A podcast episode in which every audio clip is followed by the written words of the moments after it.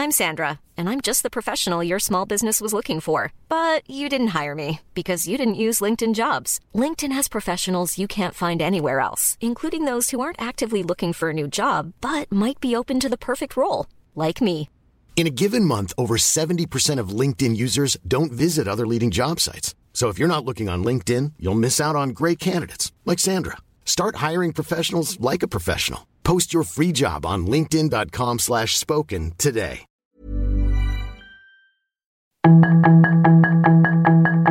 Tarde a tarde, lo que necesitas saber de forma ligera con un tono accesible.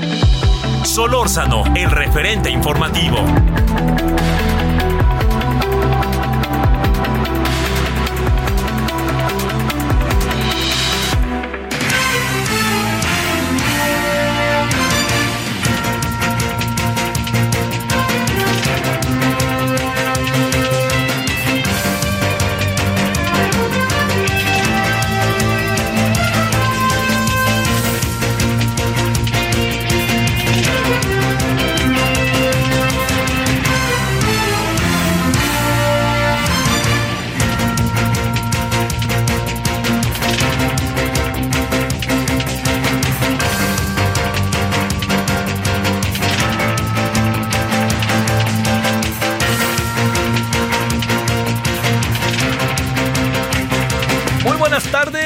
Gracias que está con nosotros en esta tarde de jueves 14 de septiembre del 2023. Heraldo Radio 98.5 de FM, estamos en el referente radio, referente de la tarde-noche. Eh, oiga, la- digamos, seguramente si vive en la Ciudad de México, vive en una ciudad grande en términos de densidad de población, eh, sabrá que hay un tránsito, pero de locura, porque eh, se juntan como muchas cosas. Primero, podría estar empezando para muchos la quincena. Segundo, muchos, eh, las escuelas, muchas escuelas públicas, las escuelas públicas mañana no tienen clase. Eh, algunas privadas también, pero no todas, por lo que yo me pude informar, informar el día de hoy. Y tercero, que pues luego hay gente que toma el puente, ¿no? Entonces, desde hoy ya está movidísimo la carretera México-Cuernavaca, México-Querétaro, México-Toluca, eh, Toluca, México, en fin, de vuelta, pero sobre todo, pues de salida, la gente que aprovecha desde esta tarde para irse. Bueno, aquí está su servidor Javier Solórzano agradeciéndole muchísimo que nos acompañe, con muchas cosas por delante, con muchos asuntos que hay que, que seguir, que no debemos de perder de vista, etcétera. Bueno, uno, uno de ellos, al ratito, si quiere, nos vamos al detalle, es que como lo dijo el presidente la semana pasada, que se lo habían informado a la canciller, resulta que efectivamente nos vamos de nuevo a categoría 1.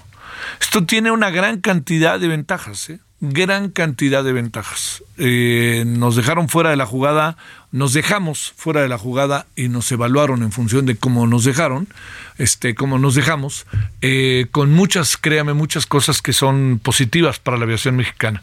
Yo tengo la impresión de que no es una industria que exactamente le interese mucho a este gobierno, pero es una industria fundamental, importantísima. Entonces le diría, este, que, que eso, no, nomás no perderlo de vista, ¿no?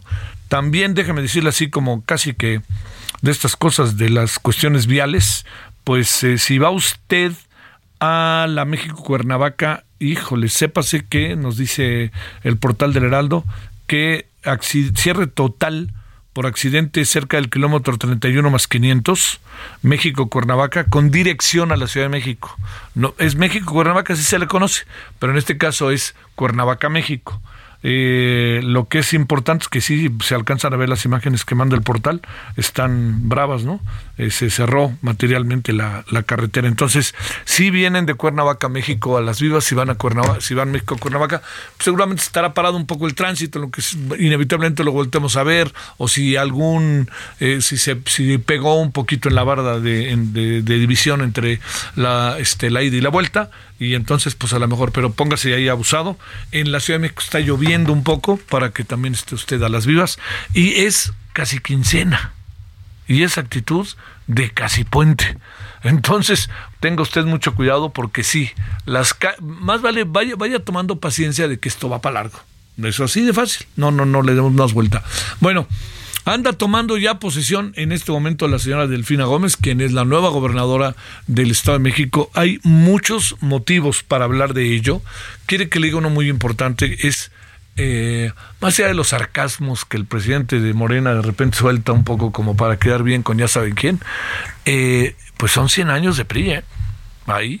Y yo creo que el último presidente del PRI, que el último gobernador del PRI, el señor del Mazo, pues este, yo entiendo que, digan, miren, no se metió, eh, vean ustedes, miren, ya ven, fue respetuoso, y el presidente ya que es respetuoso. Interprete mi silencio. O sea, porque yo le diría, ¿y por qué deja la plaza? No, no, espérame, yo, yo no votaría por Del Mazo, pero me refiero, pues hay que defender la plaza, hay que defender el partido, hay que... Y se ve que de repente, pues esto valió, ¿no? Ya no nos importó tanto, pero la clave es preguntarse, que difícilmente tenemos la respuesta, ¿por qué de repente valió? Porque ya, no, ni siquiera apareció en un solo acto de la señora Alejandra del Moral. ¿no? Y este, espéreme, pues él, debió haber sido antes que nada es militante, pero supongo que la expulsión del PRI le vale. No sé, habrá que ver si es, fíjese, ¿eh?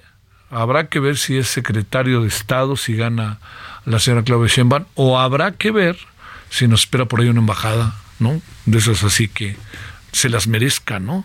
Pues merezca lleva comillas. 17, perdóneme, 19 con 6 en la hora del centro. 14 de septiembre. Le agradezco que nos acompañe diversos asuntos para que se quede con nosotros. ¿eh? Y recuerde que a las 21 horas en la hora del centro estamos en Heraldo Televisión, referente de la noche. Bueno, vámonos entonces con lo más importante. La información de último momento en el referente informativo. La Administración Federal de Aviación de Estados Unidos anunció que después de dos años devolvió la categoría 1 de seguridad aérea de México al nivel más alto, resultado del trabajo entre las autoridades de aviación civil de ambos países. A través de un comunicado, se detalló que de esta forma las aerolíneas mexicanas ya podrán abrir nuevos vuelos y añadir flota en sus servicios a la nación norteamericana.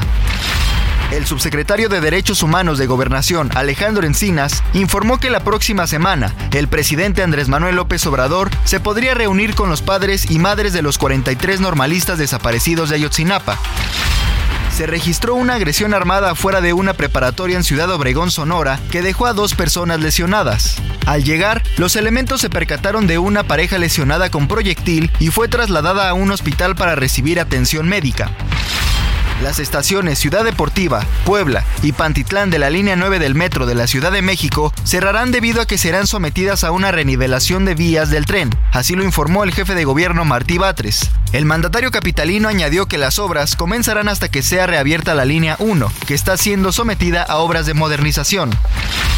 La aspirante presidencial de Morena, Claudia Sheinbaum, iniciará su nuevo recorrido por todo el país este domingo en Morelia, Michoacán. De acuerdo con su equipo, la coordinadora nacional de los comités de defensa de la Cuarta Transformación se reunirá con sus estructuras en el centro de convenciones en la capital michoacana.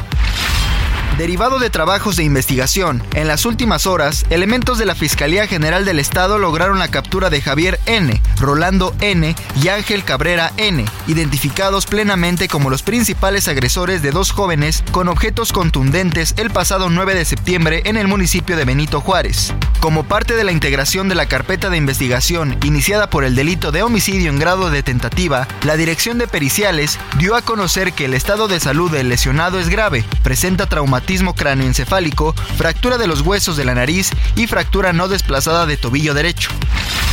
Este día se reportó el desplome de un elevador con dos personas al interior del centro comercial de Gran Sur en Coyoacán. Elementos del Cuerpo de Bomberos, Protección Civil y del Escuadrón de Rescates y Urgencias Médicas ayudaron en labores de rescate.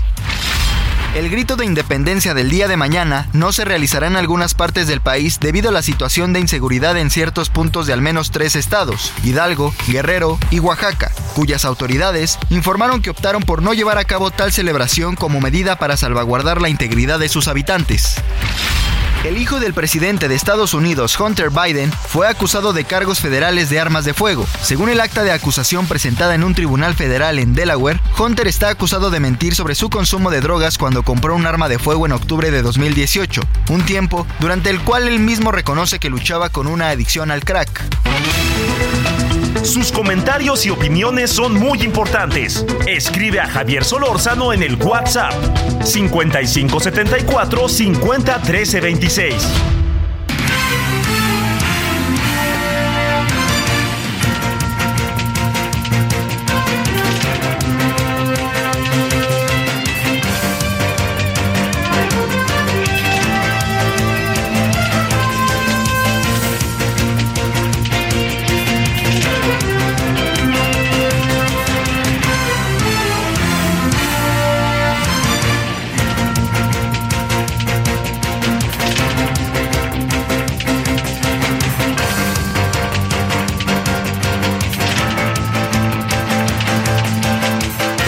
Usted lo último de lo último de lo último. Bueno, hay muchas cosas eh, por delante que me parece que, que, bueno, hay que, hay que abordar, hay que analizar. A ver, le cuento primero algo que este mañana vamos a transmitir desde Dolores Hidalgo. Tanto el radio como la telera, la, la tele. Ojalá nos acompañe. Eh, vamos a estar hasta como las, bueno, desde las 7 a 9, eh, de las 19 a las 21 horas en hora del centro en el radio, y de las 21 a las 22.30 en televisión. Ya a las 22.30, como usted ha estado enterada, enterado, se liga una, eh, se liga con el, bueno, no se liga, sino inicia la transmisión con motivo del 15 de septiembre, eh, que va a estar como desde las 22.30 hasta que dé, ¿no? O hasta que pase algo por ahí, para que si usted nos hace el favor de vernos, estamos en el canal 8 y entonces ahí podrá ver la transmisión. La transmisión desde el Zócalo es el penúltimo informe del presidente López Obrador, el, el último será Fíjese, el último será 15 días antes de que deje el poder, porque recuerde que lo deja el 30 de septiembre, el 1 de octubre, porque aquí tenemos un mes menos, ¿no? De, de, de, octubre, noviembre, perdón, dos meses menos. Eh, como se pactó hace ya varios años, yo estaba, perdóneme que lo diga en primera persona, yo estaba, que lo vi, fui testigo de la discusión, y hubo ahí alguien que siempre dijo, ¿cómo le vamos a hacer con el Congreso? ¿Cómo le vamos a hacer con el Congreso? Y nadie peló, ya ve cómo pasa eso, ¿no? Nadie peló ni volteó a ver, hágame usted el favor. Y entonces, pues ya se metió en el lío, pero también ya lo resolvieron. Ahorita vamos a hablar de cómo lo resolvieron. Porque si usted, a ver, si, si, le, si le coloco, eh, si colocamos las, eh, eh, las, si colocamos los tiempos, para que usted se dé una idea, si el Congreso debe finalizar sus trabajos el 30 de agosto, 31 de agosto, para que el nuevo Congreso entre el primero de septiembre. Entonces lo que sucede es que si el presidente entra el primero de octubre, un mes después, pues todos los eh, todos los procesos tendrán que ajustarse, todo tendría que ajustarse y entonces tendría que salir, pregunto, un mes antes el Congreso. Entonces en eso se la pasaron debatiendo y ya que debatieron, se pusieron de acuerdo y se dieron cuenta que la verdad, la verdad no tenía mucho sentido este cambiarlo.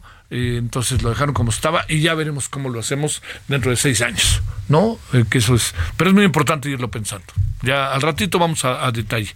No podemos tener un congreso de mil diputados, ¿no? Pues, ¿Por qué? Porque se empalmaban, porque eso nunca lo dejaron claro, pero bueno, ya, ahí estamos y eso me, eso me parece sumamente importante y eso ya, parece que ya eh, podemos decir que ya se resolvió.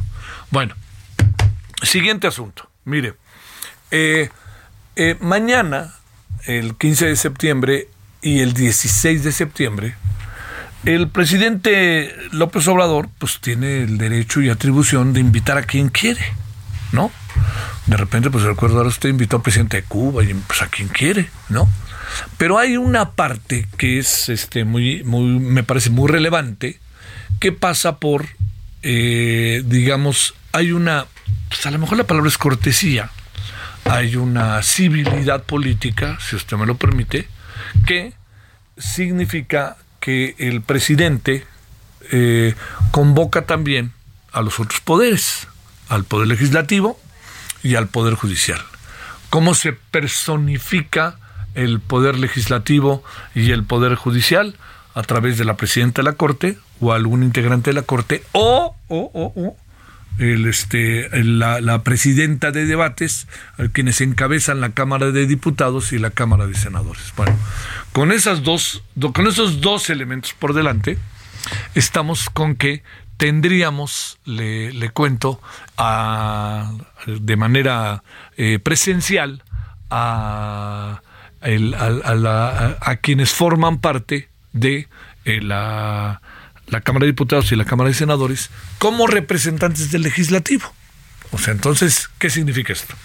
El judicial, la presidenta de la Corte, el otro poder de la Unión y las, los presidentes de la Cámara de Diputados, presidentas de la Cámara de Diputados, senadores, como legislativo. Y ahí están en actos que son de enorme significación, de enorme peso, de enorme importancia, en términos de lo que significan en el desarrollo, en el desarrollo, le digo yo, de el, el origen de la civilidad política, etcétera, pues bueno, yo le diría, después de que luego lo que le acabo de decir, pues es clave que los inviten. Pero el presidente dijo, no los inviten. Al no invitarlos, el presidente mandó un mensaje, ¿no? El mensaje es, a mí no me importa esto de la civilidad política, ni juego a ella, a mí lo que me importa directamente es lo que yo, ¿no? Decido y yo no quiero ni siquiera voltear a ver a la Corte, ni siquiera voltear a ver al legislativo, hoy representado por estas dos mujeres que, que son las presidentes de debate. No sé qué piensa usted, pero es un, es un mensaje, no es un buen mensaje, no es un buen mensaje. Viene a confirmar este, el sentido más que de integración, de distancia que toma el presidente con aquellos que no piensan como él. Y no, no créame, no es una buena, no, no es un buen indicador, si usted me lo permite. Más bien todo lo contrario. Se acaban aislando, este, y no se aplica aquello maravilloso de que entre más poderoso, más generoso. Uno imagina que en el quinto año, quinto año de gobierno, con toda la fuerza que tiene el presidente, estas cosas podrían darse de otra manera. Porque él dirige el tránsito. Y sobre todo porque es un asunto de civilidad política. Dicho de otra manera, presidente esto no le importa. Ya no, no voy a contar más, no voy a decir más, usted y yo lo sabemos, y punto, ¿no? Eh, y eso, pues ya iremos viendo qué pasa. Pero el presidente, en el papel del presidente, este, muy lejos, se lo digo, la esperanza, muy lejos, la esperanza con la que inició su sexenio en estos ámbitos. En otros no, pero en estos ámbitos de integración, de cohesión, de convivir, etcétera, bueno. Eh, bueno, ahí está. Ya estará solo presidente. Es que mire, uno, uno imagina que estas reuniones tienen también una, digamos, cuando pasan estas cosas, algo muy significativo, porque ya pues, se ponen a platicar del grito, oye, mira qué bonito está el grito, ¿no? Qué bonito están los fuegos artificiales, oye, qué padre está, oiga, ¿qué le parece a usted el, este, el desfile? Pues todas esas cosas que creo que son, en verdad que se lo digo, tan importantes y que pueden también abrir, verse a los ojos, desmitificar muchas cosas. Pero bueno, no, no, no, no diría no diría más de lo que usted y yo alcanzamos a apreciar. Eh, yo no, no juzgo el sexenio por eso, pero sí es una pieza del sexenio y sí vale la pena no perder de vista que es una pieza del sexenio. Y eso yo sí le diría, no la podemos pasar por alto porque es el estilo personal de gobernar, que bien pudo, con todo el poder que tiene el presidente, con toda la fuerza que tiene el presidente, bien puede hacer lo que quiera y las cosas siguen siendo como él quiere y esto era un avance. Esa es la opinión de su servidor. Bueno, son ahora las 19 con 18 en el centro. ¿Qué? ¿Nos vamos primero con Noemí? ¿Sí? Perdón, vámonos a, perdón, ese aquí tenía Noemí. Bueno, primero Gerardo, a ver, vámonos contigo hasta el Estado de México, en donde, pues bueno, ya con su Nest, la señora Delfín es gobernadora. Cuéntanos los detalles. Así es, eh, así es, Xavier Solórzano y también al auditorio. Después de las 17 con 18 horas de este jueves, Delfina Gómez Álvarez tomó protesta como gobernadora constitucional del Estado de México, donde ratificó que iniciará la transformación con la aplicación de austeridad, combate a la corrupción y un gobierno del pueblo y para el pueblo. Como invitados de honor se tuvo, como ya se había anunciado, el presidente de la República, Andrés Manuel López Obrador, quien manifestó su ánimo de seguir apoyando a la entidad con obras y programas sociales. Durante los 30 minutos que emitió el mensaje, Gómez Álvarez anunció, entre otras cosas, que el 11 de este, de este mes eh, dará su primera audiencia y que en breve enviará un paquete de iniciativas a la Cámara de Diputados donde tiene eh, que ver eh, este tema de compromiso con la transformación del Estado, la austeridad y también combate a la corrupción. Finalmente, también el presidente de la República, Andrés Manuel López Obrador, destacó que se apoyará a la nueva administración e incluso con nuevos proyectos de infraestructura y retomó que se inaugurará el, primer tramo del tren insurgente el, el día de mañana aquí en el Valle de Toluca y que también se ha venido apoyando con otros eh, programas del bienestar y que también se estará siguiendo apoyando a los programas de infraestructura. En estos momentos ya la gobernadora eh, constitucional del Estado de México, Delfina Gómez Álvarez, emite un mensaje desde el recinto del Teatro Morelos, ubicado a un costado también de este poder legislativo, en donde ya está emitiendo ese mensaje político a sus invitados especiales, tanto del gabinete federal como también de los 125 ayuntamientos, los alcaldes también los poderes del Estado de México, y ella eh, viene ratificando lo que ya también dijo en tribuna en el Congreso mexiquense de seguir implementando este programa de transformación para la entidad y también la aplicación de austeridad y combate a la corrupción. El reporte que les tenemos desde el Teatro Morelos. Oye, eh, Gerardo, eh, te, déjame plantearte algo. Eh, como si no hubiera estado, ¿no? El exgobernador del Mazo, ¿no? Porque pues ahí estaba pues entregadito, ¿no? Diría yo. Eh, sí estuvo en, la toma de protesta, fue el que también estuvo acompañando a la gobernadora ya ahora constitucional, Delfina Gómez Álvarez. Él estuvo ahí presente, incluso también fue reconocido por el presidente de la República, Andrés Manuel López Obrador, por haber respetado lo que él dijo, la voluntad democrática y del pueblo el 4 de junio, que dio paso a que ya eh, sea gobierno Morena en el Estado de México. Es así. También aquí en el Teatro Morelos también está presente ya la coordinadora de los comités de defensa de Morena, Claudia Sheinbaum Pardo, que también eh, ha arrancado aplausos y también donde la gobernadora ya constitucional del Estado de México también reconoció su presencia aquí en este recinto y pues ya como conocemos ya eh, la importancia que tiene y los aplausos y también gritos que arrancó también la ex jefa de gobierno de la Ciudad de México. Bueno, como sea Gerardo, 100 años del PRI allá adentro, ¿no? Sí, así es. Esto es lo que eh, significa, esto es lo que enmarca esta toma de protesta constitucional, el término de un régimen de casi 100 años de emanado del PRI y la llegada de un primer gobierno de izquierda, pero también encabezado por primera vez por una mujer y que conducirá los destinos del Estado de México. Bueno, sale Gerardo, este el presidente además este se llevó todas las porras de Delfina, ¿verdad? Así es, eh, también ahí él refrendó el apoyo que se tendrá a esta administración de Delfina Gómez Álvarez y que también estará reforzando los programas del gobierno federal y también estos temas de infraestructura, como ya lo habíamos comentado, y también fue el que se robó los reflectores, pero también los aplausos. Un saludo, Gerardo, gracias. Este, ahorita va a ser un mensaje que supongo yo durará unos 10 minutos más. Ahorita regresamos con él, pero antes de irnos, nos vamos a, a, otra información. Vamos a la pausa y regresaremos eventualmente. Bueno, vámonos contigo, Noemí. ¿Dónde andas? Buenas tardes.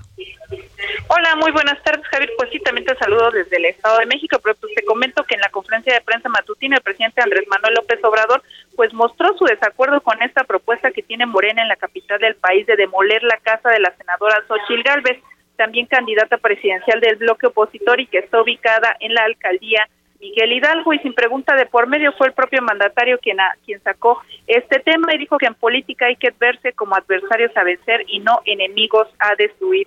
Dijo que conforme se acerca la época electoral se ascienden los ánimos en la llamada clase política y por ello dijo hay confrontación y llamó a que los ánimos se serenen, que no se enrarezca la vida política y después habló de esta eh, destrucción que están proponiendo para la casa. No mencionó a Xochitl por su nombre, sin embargo dijo esto no representa el movimiento, no quemar libros ni utilizar la picota y el marro para destruir a los adversarios. Dijo que la confrontación en la clase política pues es parte de la democracia, pero no es una cuestión que deba alarmar. Eh, Javier, parte de los temas que se tuvieron hoy en la conferencia de prensa matutina. Bueno, pues también desde ahí es donde se alerta y se anda haciendo mucho escándalo de muchas cosas.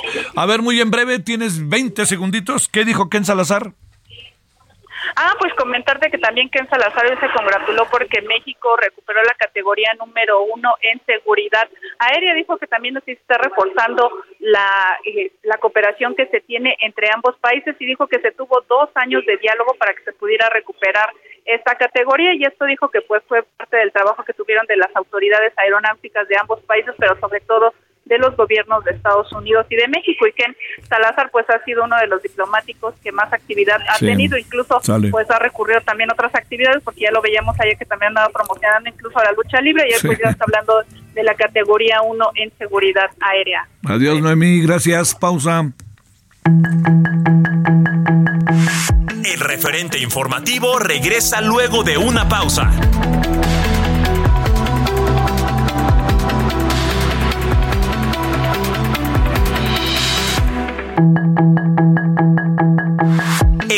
De regreso con el referente informativo.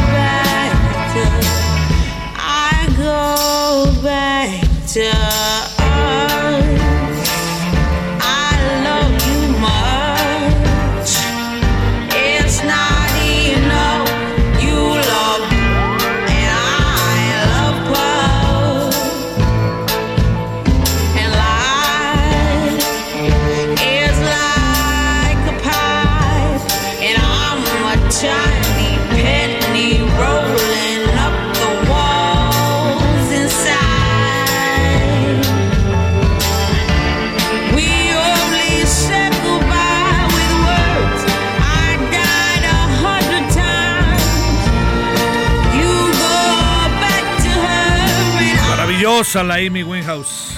Hoy estaré cumpliendo 40 años. Personajazo, Back to Black. Siempre es un buen momento para acordarse de ella.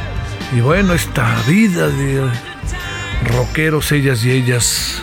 Luego dicen que es antes de los 30 y todo eso, pero bueno, simple y sencillamente nos acordamos porque sería cumpleaños de Amy Winehouse. Back to Black.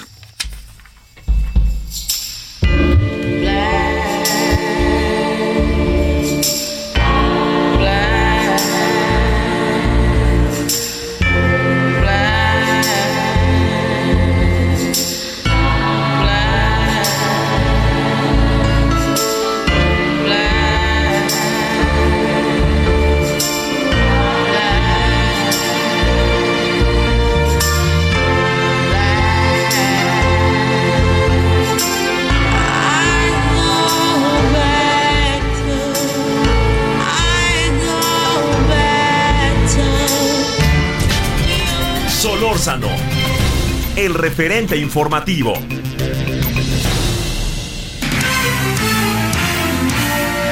Bueno, ahora 19.34 en la hora del centro. Vámonos hasta Toluca, la mera nuca, y escuchemos a la señora gobernadora del Estado de México, Delfina Gómez, un ratito. Por ello, trabajaremos en un transporte masivo que hoy aproveché que estuvo el presidente y le pedí que pudiera considerar en apoyarnos ya que sabemos que es posible. Y nos los ha demostrado porque miren, con la realización del tren Maya fue de 1.400 kilómetros. El tren Coatzacoalcos a Veracruz fueron 310 kilómetros.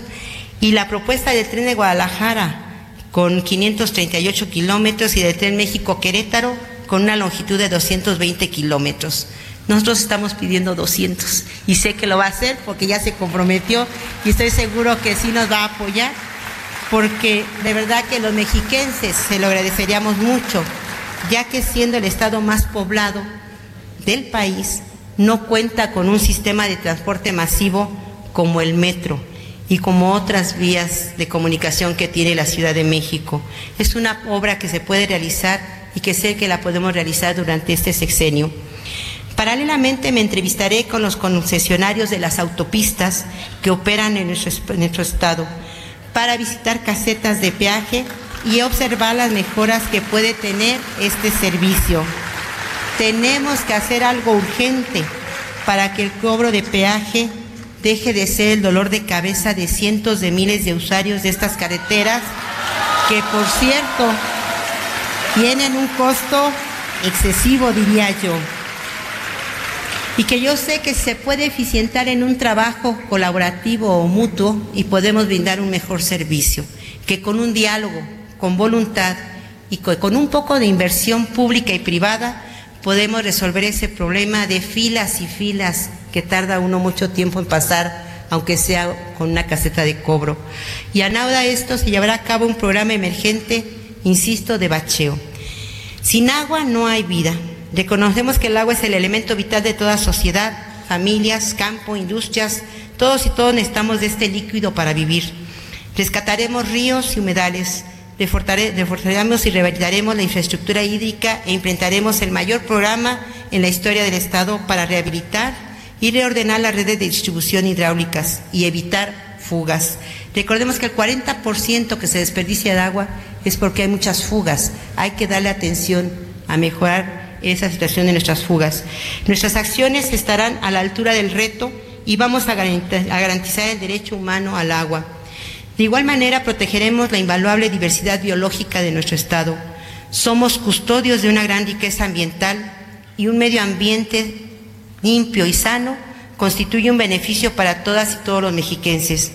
Por eso, de la mano de ciudadanos, expertos y pueblos originarios, nos daremos a la tarea de realizar acciones que mitiguen los gases de efecto invernadero y fomentaremos la adaptación de la sociedad al cambio climático, siguiendo las disposiciones de la Agenda 2030 y de los Objetivos de Desarrollo Sostenible de la ONU. En mi administración, emprenderemos un plan de restauración de los ecosistemas forestales, revitalizando sus ecosistemas y promoviendo una, buena, una nueva cultura del cuidado, protección y nutrición de los árboles. Además, mitigaremos las causas de la destrucción de los bosques, ya que de nada sirve plantar árboles, que es una de las metas que vamos a hacer, la reforestación en el Estado de México, y va a ser en los primeros días de la administración de nada serviría sembrar si otros vienen atrás destruyendo los esfuerzos que hacemos los que estamos sembrando árboles. Con este fin, convocaremos a todos los sectores de la sociedad para cuidar y proteger nuestros bosques y aplicar acciones contra la tanda clandestina. No más tala clandestina en nuestro Estado de México. Los animales son seres vivientes y sintientes. Su existencia, al igual que la del humano, es valiosa e importante para nuestro planeta. No toleraremos hechos de crueldad y maltrato hacia ellos. Generaremos la primera agenda sobre los derechos de los animales de compañía silvestre y de consumo y crearemos un programa ético para el control de la sobreprobación de perros y gatos en situación de calle con respeto, amor y bondad. Haremos una cruzada de esterilización para nuestros animales. Afirmo que con plena responsabilidad y absoluta conciencia histórica de la trascendencia de este momento en el que por primera vez una mujer gobernará el Estado de México. La transformación ya llegó. Es tiempo de mujeres y lo sabemos hacer y lo vamos a demostrar. Conozco, conozco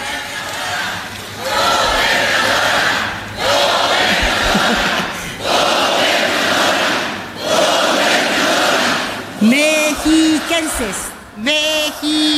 Bueno, aquí estamos de vuelta. Es el acto, pues, con alta dosis de euforia, ¿no? Allá en el Domex. Además está el presidente, está Claudia Sheinbaum, está el ex gobernador del Mazo, ex gobernadores priistas. La mesa puesta, no más faltaba, yo digo. Bueno, es la señora este, Delfina Gómez. Eh, con algunas de las propuestas muy concretas que está haciendo para eh, su gobierno de seis años. Eh, le recuerdo que esta fue una elección únicamente para gobernadora, para gobernador. gobernadora y que vendrá ya el año que entra la elección para el Congreso. El único Congreso que no va a estar en juego el año que entra, Congreso local estatal, es el de Coahuila. Bueno, vámonos a las 19.40 en la hora del centro. Solórzano, el referente informativo. Sara Antillón, especialista en protección contra la violencia de UNICEF en México. Sara, te saludo con mucho gusto. ¿Cómo has estado? Gracias. Buenas tardes, noches. Buenas tardes, Javier. Mucho gusto. A ver, eh, cuando uno se plantea muchas de las medidas de carácter legal que se van actualizando o que se van modernizando o que se van innovando, uno siempre piensa que bueno, pues este no hay retroactividad, aquí empezamos. Pero hay algunos delitos que uno dice, ¿cómo le hacemos, no? Porque pues ahí está el mal todavía entre la gente. A ver, te planteo primero, los delitos sexuales contra menores con las nuevas leyes, ¿qué va a pasar con ellos? Bueno, lo que lo que aprobaron la Cámara de Diputados es que delitos de carácter sexual, ahí hay diferentes tipos de delitos, eh, cuando se cometen contra personas menores de 18 años, en algunos casos eh, no sean, eh, digamos que no van a poder ser, tener un límite para juzgarse, es decir, no son, son imprescriptibles, y en los casos de violación se establece la edad de 18 años, a partir de la cual se empieza a computar, digamos, los años para poder perseguir el delito. Dicho lo cual, eh, en este caso sí hay una retroactividad de carácter legal.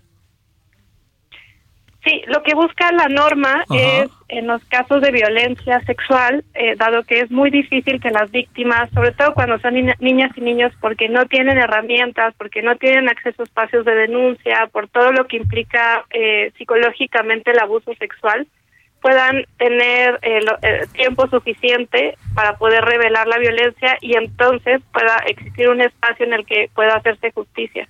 Lo que sucede actualmente es que, por ejemplo, en los casos donde, por ejemplo, en algún estado, si el, si hubiera eh, el delito se persiguiera en cinco años a partir de que se cometió que se hizo la denuncia, pues en realidad una niña, por ejemplo, de 12 años que tardaría muchos años en revelarlo, décadas a veces, no nunca nunca vería la justicia. Sí, sí, sí. Con el caso de Marcial Maciel, eh, muchos de los de los eh, niños, adolescentes, acabaron, este, pues, digamos, teniendo una toma de conciencia y atreviéndose a dar a conocer sus, su vida con este pederasta cuando tenían ellos eh, 40, 45, 50 años, ¿no? Como pasó también en Boston, ¿no? En ese, en ese momento no hay, no hay nada, ¿no? Digamos, una, una tenista francesa acaba de denunciar que 400 veces la, la violó su entrenador cuando tenía, óyeme, Sara, 12 años. Claro, y, nos lleva también a reflexionar, eh, a entender cómo funciona la violencia sexual y cómo esto, dado que se trata de un tema de poder, las víctimas tardan muchos, muchos años en poder revelarlo. Esto nos lleva a pensar y ponernos en el papel de las víctimas y no juzgarlas en por qué no hablaron y por qué no lo denunciaron a tiempo, eh, sino, sino arropar a las personas que sufrieron violencia sexual y acompañarles a acceder a la justicia que merecen. Déjame plantearte, Sara, ¿qué otros elementos son de primer orden que deberíamos, y más cuando ustedes están contra la violencia, en el caso tan importante de UNICEF en México, qué otros asuntos están ahí en medio que uno diría es importante atender, conocer, reconocer, o hasta dónde todos estos nuevos procesos legales todavía tienen limitaciones? Pues siempre apelamos a la prevención.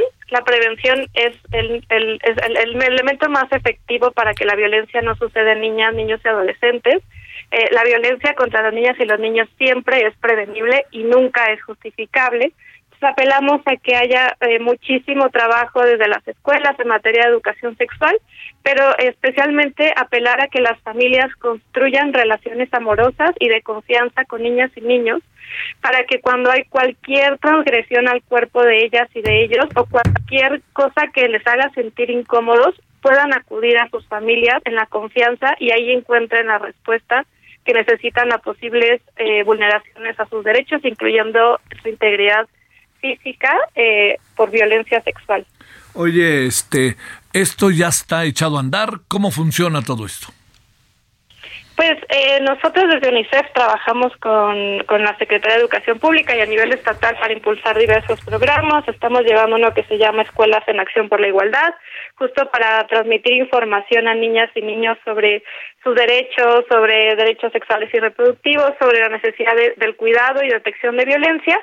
Y también para mamás y papás tenemos información en nuestra página web eh, y tenemos muchas eh, herramientas que ustedes pueden ahí buscar de cómo generar este ambiente de confianza y de amor con niñas y niños para que ellas siempre puedan contarles cualquier cosa que les preocupe o cualquier transgresión que, que sientan de cualquier otra persona. Estamos, eh, ¿Se está intensificando las transgresiones o estamos teniendo cada vez más información sobre lo que pasa? ¿Qué andará pasando, Sara? Pues en realidad es que sabemos que las cifras no reportadas en violencia en general, pero en violencia sexual son altísimas. Entonces, en realidad puede responder más bien a que puede haber más denuncia. Niñas y niños, por ejemplo, tienen ahora acceso a redes sociales y muchas veces ellas y ellos hacen uso de esos espacios para denunciar. Eh, pero la cifra no reportada sigue siendo muy muy alta. En 2021 para violencia violaciones, la cifra no registrada se calculaba en 80%. Ajá. Oye, hoy, hoy, bueno, hoy me, dieron otra vez el dato que sé que tú conoces, pero más bien lo recuerdo y lo traigo a colación por obvias razones. Eh, somos el primer país del mundo que ofrece más pornografía infantil, ¿no? Bueno, en realidad las cifras justo de violencia y sobre todo de explotación son muy difíciles de recabar porque las, las, cifras que tenemos son las que en las que hay acceso a la justicia. Entonces, pues esta medida de la prescripción de delitos de violencia sexual nos va a ayudar a tener más margen de, digamos, de tiempo para poder registrar mejor, juzgar mejor y atender mejor a las víctimas de violencia sexual que lo sufrieron cuando eran niñas y niños. Pero de cualquier manera, sí tenemos cifras que son profundamente inquietantes comparativamente con otros países, por más que las cifras haya cifras negras, ¿no? Sí, eh, en violencia, eh, explotación sexual comercial infantil, la verdad es que hay cifras, eh, digamos, que, que varían y que no, no, no hay una sola fuente de información que nos ayude a identificar comparaciones entre países. Lo que se ha, lo que se ha medido es, por ejemplo, frente a los países de la OCDE, en los cuales México, por sus características, pues tiene ciertas características de violencia que lo diferencian del resto de países de la OCDE. Oye, pero de cualquier manera eh, dimos un paso como país ante este gran problema que tenemos eh, de la manera en que hoy estamos abordando el tema de delitos sexuales contra menores, que es un asunto de primerísima importancia, ¿no? Sí, y lo que seguirá ahora, porque este, este, esta reforma se hace para el Código Penal Federal, lo que sigue es avanzar a nivel estatal y también tener las discusiones, sí, eh, a moverlas a los 18 años, cuando, por ejemplo, el delito prescribe a los 5 años, le da tiempo suficiente a las víctimas para, para poder decirlo y denunciarlo, ¿no? Entonces, eh, creo que sigue tener estos debates a nivel estatal, identificar cuáles son las características de esos fenómenos en cada estado y pues prevención, acompañamiento a las víctimas y justicia. Ay, ay, ay. Bueno, pero vamos dando pasos, mi queridísima Sara, porque si de repente como que uno acaba teniendo la idea de que como que nos estancamos o como que no le entramos de manera tan directa a estas cosas, ¿no? Sí, el tema de abuso sexual es un, es un tema que muchas veces genera estigma en las familias, en, en, las comunidades, en la sociedad. Entonces la invitación es que hablemos de esto, que lo discutamos y que, y que enseñemos a niñas y niños que su cuerpo es suyo y que nadie lo puede tocar. Sí, claro. Eso es un asunto de la escuela y de la familia, ¿no? De la casa también, ¿no? Sí, de la sociedad en su conjunto. Sale, bueno, te mando un gran saludo, Sara Antillón, especialista en protección contra la violencia de UNICEF en México. Gracias, Sara, muy buenas tardes. Gracias, buenas tardes. Adiós, 19.49 en Lora del Centro. Solórzano, el referente informativo.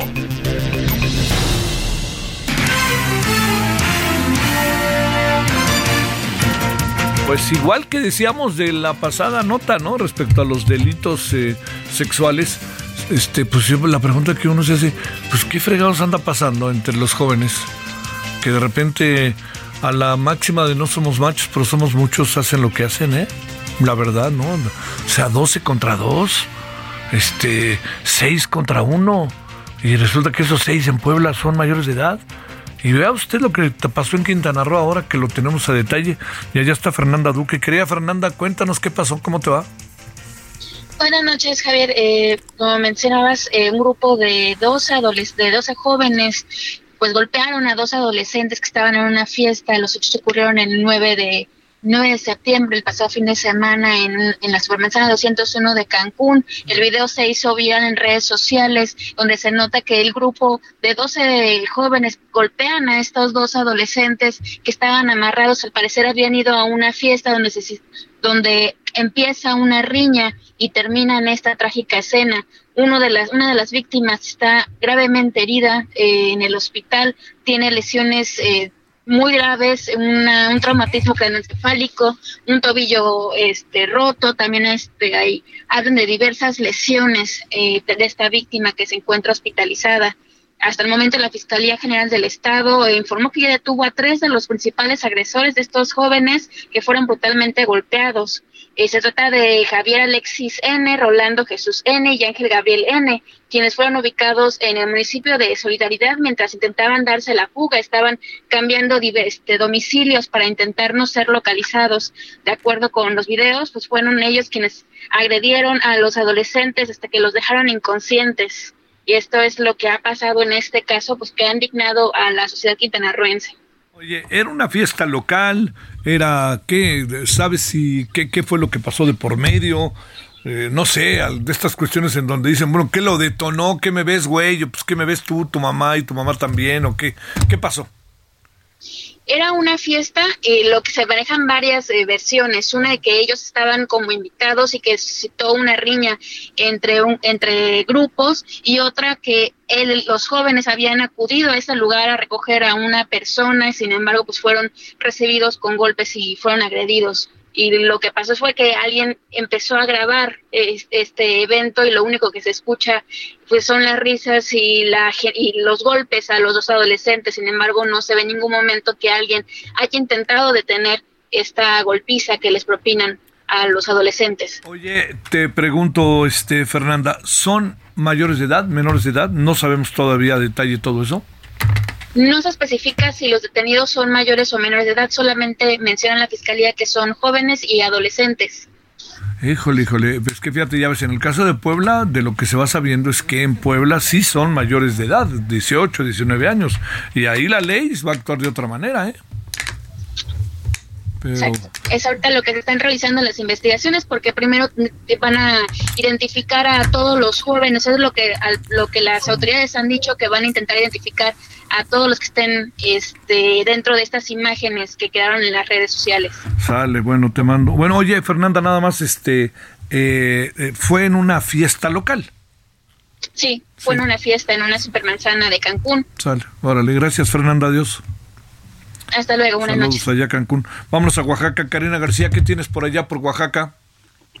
Gracias, Javier. Buenas noches. Informarte que vecinos de la capital oaxaqueña tronaron contra su autoridad municipal de extracción morenista ante la falta de estrategias para evitar que el flujo migratorio se convierta en una problemática de salud pública y social los manifestantes instalaron un bloqueo a la altura de la avenida Periférico para exigir al edil Francisco Martínez Neri poner orden y evitar que esta zona se convierta en un foco de infección y un muladar. Y es que Javier, pues los vecinos de la colonia Libertad denunciaron que no existen estrategias por parte de la autoridad para evitar que los migrantes provenientes de diversos países pues hagan sus necesidades fisiológicas, por ejemplo, en las calles. Y es que aseguraron que en esta colonia pues se estaba convirtiendo ya en un baño público debido a que los migrantes pues utilizaban estos eh, callejones y calles para poder realizar sus necesidades fisiológicas.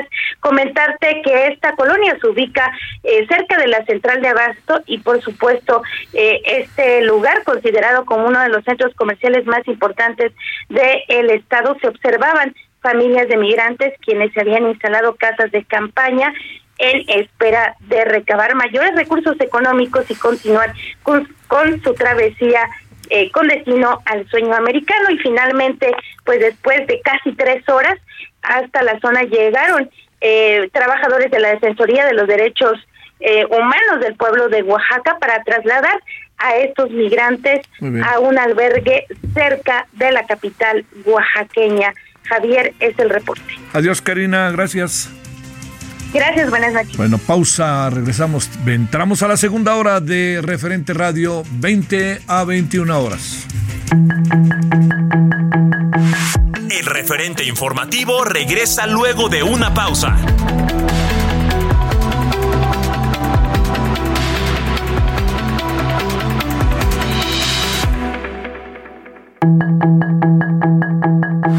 Estamos de regreso con el referente informativo.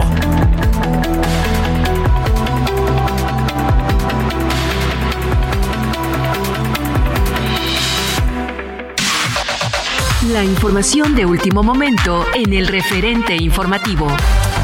La tarde de este jueves, la morenista Delfina Gómez rindió protesta como gobernadora del Estado de México, acompañada del presidente Andrés Manuel López Obrador. La gobernadora del Estado indicó que su gobierno se apegará a la austeridad y los esfuerzos se enfocarán en dar atención a quienes menos tienen. También se comprometió a garantizar acceso a los servicios públicos a la población.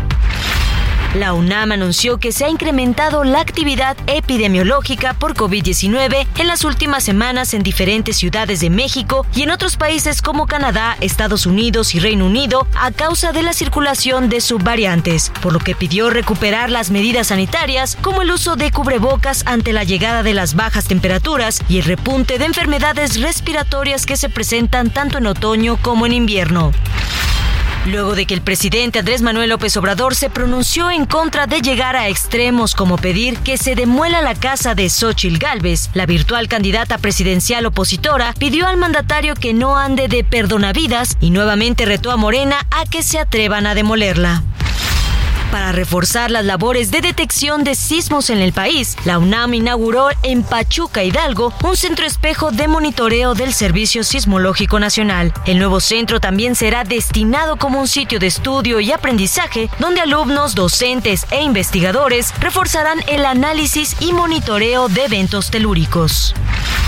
La cantante y también diputada federal por Partido Verde Ecologista de México, Federica Quijano, anunció que tiene intenciones de contender por la gobernatura de Yucatán para las elecciones del 2024. La también integrante de Cabá adelantó que cuando sean los tiempos solicitará licencia en su puesto para dedicarse de lleno a sus aspiraciones políticas. La Fiscalía General de Justicia de la Ciudad de México investiga el caso de una mujer que acusa a una clínica privada ubicada en la alcaldía Venustiano Carranza de haberle robado a sus bebés mellizos tras haberle practicado una cesárea. Sin embargo, el hospital asegura que todo se trató de un embarazo psicológico y que la mujer realmente tenía dos tumores que se habían formado en su útero. La NASA creará un departamento especial para estudiar los fenómenos aéreos no identificados, tras haber detectado que los ovnis no están estudiados adecuadamente, y prometió transparencia en cualquier posible descubrimiento. Sus comentarios y opiniones son muy importantes. Escribe a Javier Solórzano en el WhatsApp 5574 50 26.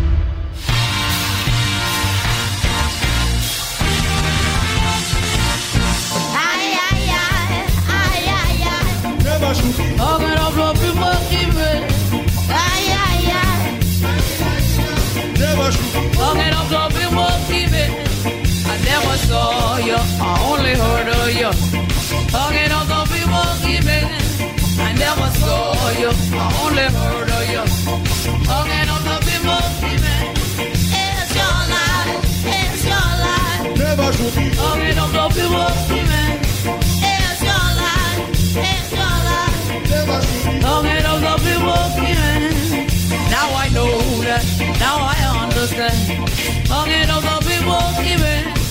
Now I know that. Now I understand. The people given. Ay, ay, ay. Ay, ay, ay. Bueno, aquí seguimos con la Amy Winehouse que estaría cumpliendo hoy 40 años. Monkey Man Live. Esa es una Monkey Man, Monkey Man y la canción es en vivo. Eh, este, a ver, cosas sobre Amy Winehouse que a mí me parece que es un personajazo. Eh, creció escuchando jazz y RB, la influencia de su familia. Eh, fíjese, ¿no? En su casa escuchaba. Eh, su Frank, 2003, su primer debut. Eh, versatilidad de su voz, letras que ella, ella hacía. Las, la música era básicamente de ella. Eh, bueno, básicamente, eh, música y, este, y letras sobre todo. Many of us have those stubborn pounds that seem impossible to lose, no matter how good we eat or how hard we work out. My solution is PlushCare.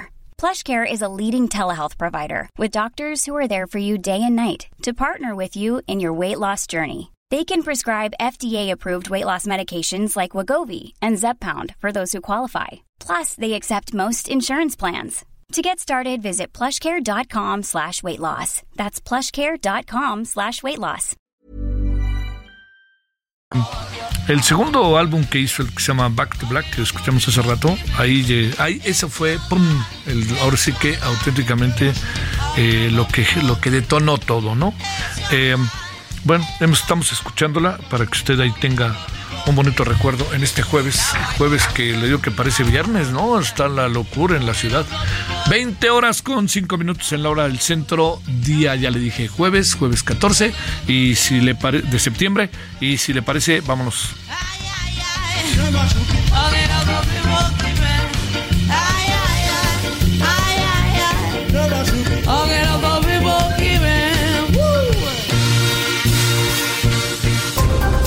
Solórzano, el referente informativo.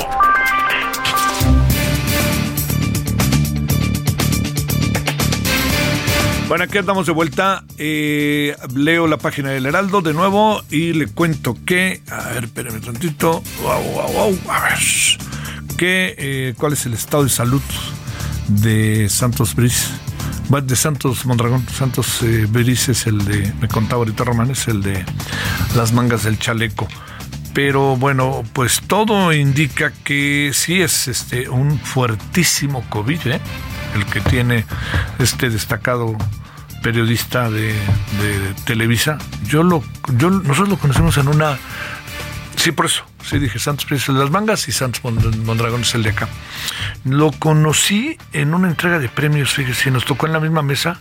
Y digo, a lo mejor como nos premiaban íbamos muertos de la risa y felices, ¿no? Pero estuvo buenísima la, toda la, reunión ahí con Santos. Pero, pero, oh, híjole, ojalá, perdón, o, este, ¿cómo se dice? Eh, oiga, no, no perdamos de vista lo que anda pasando con el COVID otra vez. Yo le digo, aquí traigo mi, honorable este cubreboca y aquí nos han pedido que pues, quien lo considere pues que se lo ponga no ahora sí que se lo ponga.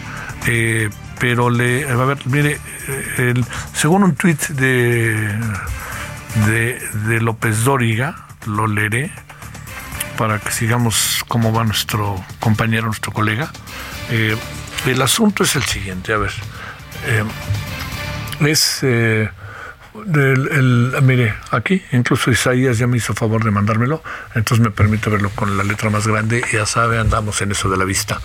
Eh, su estado se reporta como delicado, estable. El reporte de la una de la tarde indica que muestra ligera mejoría en su respiración. Hoy mismo le serán aplicados dosis de plasma que han donado generosamente familiares y amigos se le aplican dosis de medicamento específico para COVID, o sea, se confirma es COVID, se abre una espera de 72 horas para ver qué pasa, las visitas quedan restringidas al ámbito familiar, a menos de que cambien sus condiciones, volverá a informar. Bueno, su familia le agradece manifestaciones de afecto y bueno, Santos, desde aquí te mandamos en verdad lo mejor de las, pues la mejor, lo mejor de los ánimos, ¿no? Y echarse para adelante. Es un hombre muy fuerte, es un hombre, usted lo habrá visto en televisión, es un hombre fuerte, eh, incluso se ve que que este se ve que hace mucho ejercicio, ¿no? De esos de pesas y eso, fuerte y muy agradable, una persona muy agradable. Bueno, vámonos a las 20 con 8 en la hora del centro. Arturo Ramos, abogado constitucionalista. ¿Cómo estás, abogado? Muy buenas noches, ¿cómo te ha ido? Hola, ¿qué tal, Javier? Qué gusto saludarte, un gusto uh, saludarte a ti y a todo tu auditorio. Ahora sí que si tú me, ahora sí que si para entrevistarte te diría, ¿tienes tiempo, abogado?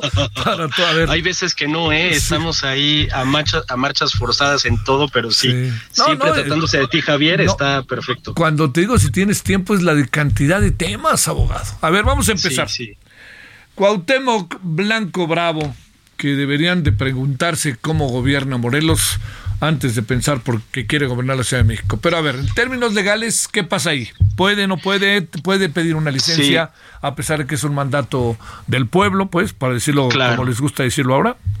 Sí, yo creo que desde mi punto de vista no reuniría ya los requisitos porque hay un requisito específico en la Constitución de la Ciudad de México, por ahí el 32, que establece que para ser eh, elegible, para cumplir el, requisito de aspirar a ser gobernador, debe de separarse del cargo que eh, implique, antes del inicio del proceso electoral, que implique eh, tener mandos policiales o militares dado que él es gobernador de, Morelos y tiene a su cargo pues la policía en, eh, a, un nivel estatal, pues desde mi punto de vista, no porque la constitución de la Ciudad de México marca que tiene que separarse antes. El inicio del proceso electoral eh, en la Ciudad de México, si no me equivoco, inició por ahí del 10 de, eh, 10 de septiembre, entonces ya eh, tuvo que haber eh, eh, separadose del cargo por ese requisito. Me parece que si alguien quisiera impugnar un eventual registro, pues podría tener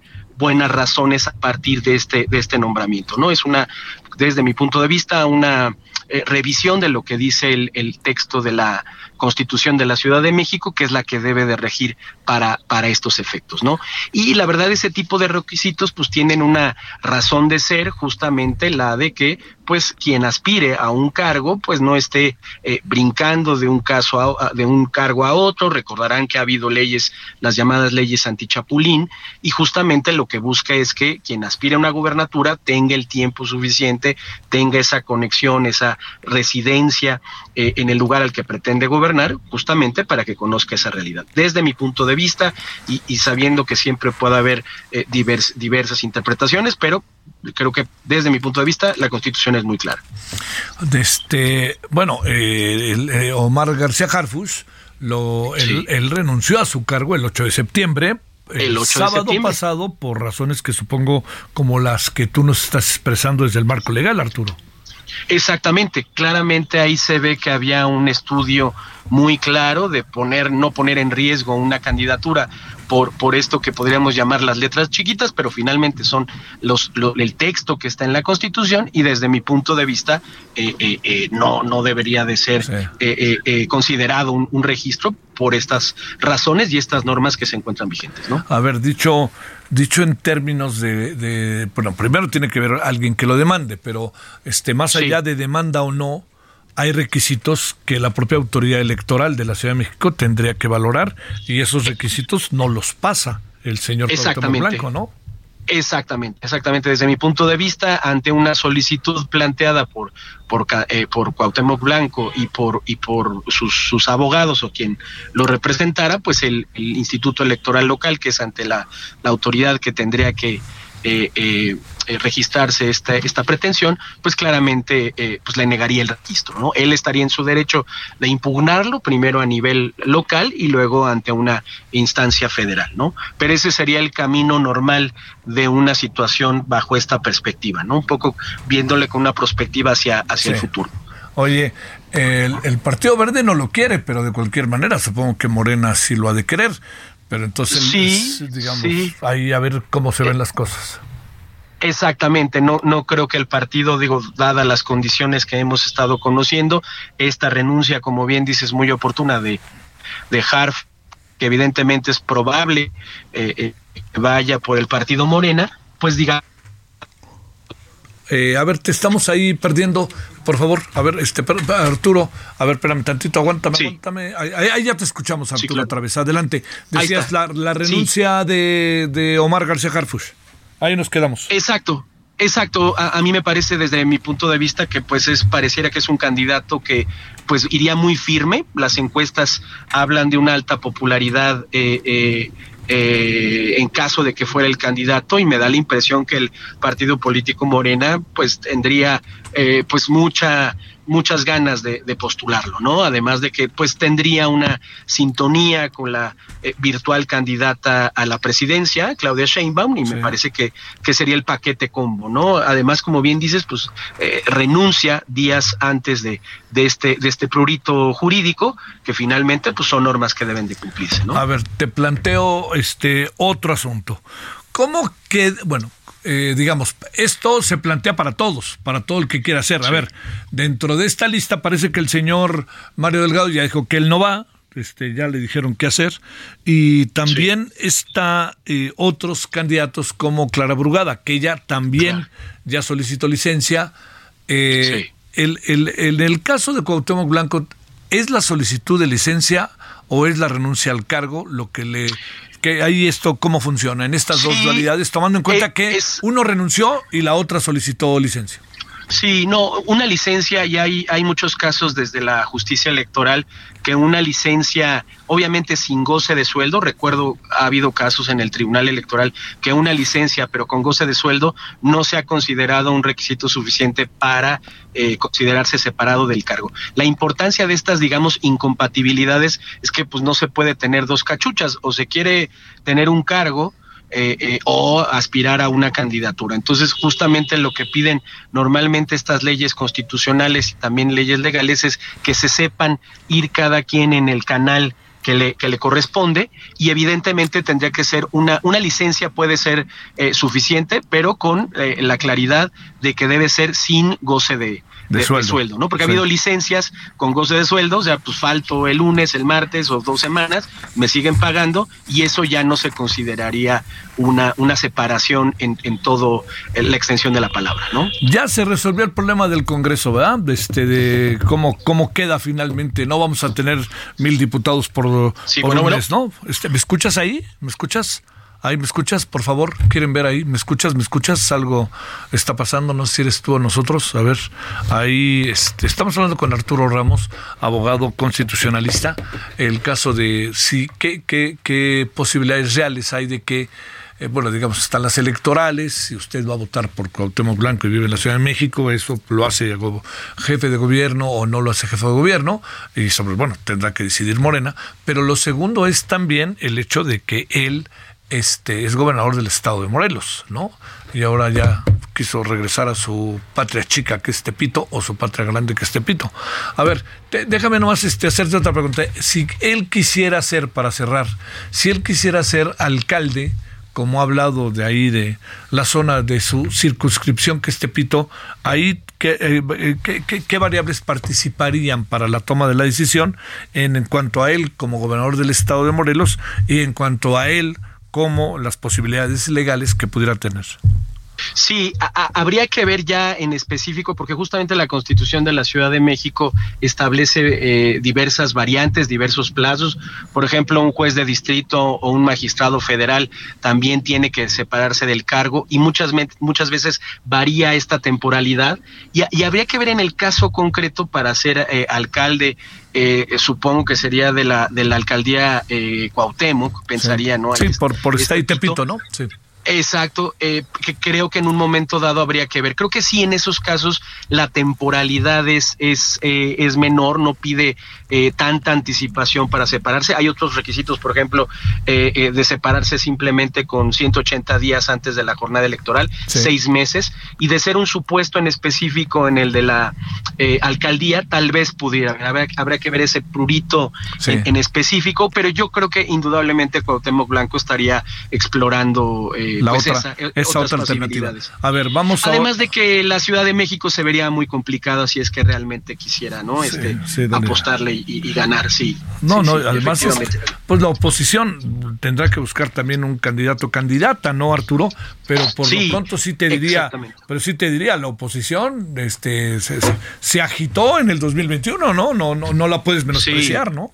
Exactamente, vimos justamente este fenómeno en la Ciudad de México que, que se partió en, en, dos eh, voluntades electorales de, de, un lado y de otro y que evidentemente yo creo que también Morena está haciendo cálculos que no, no puede confiarse, que ya, ya vio que pues sí tiene sus huestes ¿no? en, en una parte de la, de la ciudad, pero que no necesariamente le, le garantiza el, triunfo. Y me parece también muy importante que eso de eso se trata la democracia, es tener certeza de los procedimientos, de los mecanismos, pero no tener certeza de quién va a ganar. Finalmente el electorado tendrá la última eh, eh, decisión y esto pues apenas empieza, ¿no? Falta justamente todo el proceso electoral, las campañas, las precampañas y ahí habrá mucho que definirse, ¿no? Bueno, ya Arturo, y dicho este como de manera colateral, mucha gente me dice que debería de lanzarse por Iztapalapa porque la gente que le va a la América, el grueso de la gente que le va a la América vive en Iztapalapa, ¿no? Exactamente, exactamente. Habrá que ver eh, cómo está. Hay encuestas, ¿no? Roy Campos hace justamente encuestas sobre los equipos de fútbol eh, eh, y evidentemente también por, por secciones. Entonces, sí, indudablemente habría que explorar más de alguna posibilidad. y creo que si, si tiene visión, me parecería que debería estar pensando otra cosa y, no tanto ser jefe de gobierno de la ciudad. Bueno, a ver, decía yo cuando se lamentablemente se colgó el asunto, lo que tendríamos que pensar también, Arturo, es que, bueno, lo que ya está parece definido es que no vamos a tener mil diputados este en el mes de agosto, porque ya se arreglaron, ¿no? Ya, a ver. Exactamente. ¿Qué pasa por ahí, Arturo? Sí, e, efectivamente, creo que fue algo que se resuelve a tiempo. Había un transitorio donde se empalmaban por ahí de un mes la legislatura saliente y con la legislatura entrante, entonces pues había ahí una especie como de, de conflicto de que iban a coincidir mil, mil eh, integrantes de, de, de, la Cámara de Diputados y esto evidentemente generaría un problema desde índole administrativo del espacio, los sueldos, cómo sesionar ese último mes, pero afortunadamente lo corrigieron bien, lo vieron a tiempo, lo tenían claro los diputados y enmendaron esa, ese, ese tema donde ya no se dará este, este empalme eh, eh, de estas dos legislaturas, ¿no? La saliente y la entrante. Me parece que, que es algo que se resolvió desde el ámbito, desde el propio ámbito eh, parlamentario, ¿no? Legislativo, y eso creo que fue bueno que lo vieran con, la, con el tiempo suficiente, ¿no? Yo creo que nadie va a impugnar eso, nadie cuestionaría eso, y, y más bien resuelven un error que, pues como toda obra humana, puede venir también en las leyes, en las reformas constitucionales, ¿no? Bueno, déjame cerrar con un último tema, Arturo, y te prometo que te dejamos libre este, no, no, con todo gusto, Javier. A ver, ¿qué fregados pasa con el fiscal de Morelos? Que ya van cuatro veces que lo liberan y las cuatro veces lo vuelven a detener. Y ahora esta última, ya hasta se desistieron, pero ahí lo tienen encerrado. ¿Qué pasa? Sí, pues es algo que ha llamado mucho eh, la atención, incluso desde un ámbito internacional. Si bien es cierto, la independencia judicial habla más de este respeto y esta serie de garantías que los jueces eh, deben de tener, eh, en muchas instituciones, en ONGs o en universidades. Yo participé recientemente en una reunión con eh, algunos eh, colegas de la Universidad de Stanford muy preocupados sobre el tema de la independencia judicial y también lo extienden justamente a el tema de las eh, fiscalías. Y es un problema que, pues, evidentemente tiene un componente político, que hay una intencionalidad, pues, eh, provienen, por supuesto, del origen de los partidos de, de cada uno de los gobiernos, pero que al margen de eso también hay una esfera de institucionalidad que debería de ser tutelada, en este caso, de la Fiscalía. Evidentemente hay una clara intencionalidad de, eh, pues, eh, tener al fiscal como, como bien señalas, Javier, pues que está detenido y que, pues, esa, pues, insistente actitud en, en, en esa cuestión revela pues que no hay una eh, eh, debido eh, permisión de que las autoridades puedan ejercer su, su trabajo. Evidentemente el fiscal pues está pensando más bien en su libertad más que en los casos que tenga que resolver. Y es algo que también nos debe de mover a la, a la reflexión si eventualmente qué garantías debe de tener eh, los fiscales, en este caso los fiscales estatales, en función de una detención que proviene del ámbito, eh, del ámbito eh, federal o local.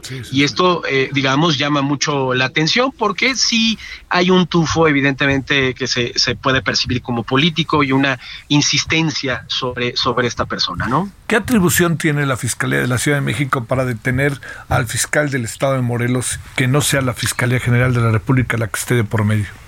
Sí, sí, claramente pues se relaciona con todo este caso tan, tan trágico de, de, esta chica. Eh, digamos, lo que sustentaría la Fiscalía Local es que se cometió un delito eh, del, del, ámbito competencial y que en todo caso el fuero que pudiera tener proveniente del ámbito local no le sería oponible. Esto me parece que eventualmente puede ser discutible. Entiendo que los abogados del fiscal de Morelos eh, estarían alegando pues justamente esa incompetencia o también eh, pues justamente que tendría eh, estaría revestido de este de este fuero local o, eh, en función de otra entidad federativa en este caso o bueno de la Ciudad de México para decirlo más propiamente.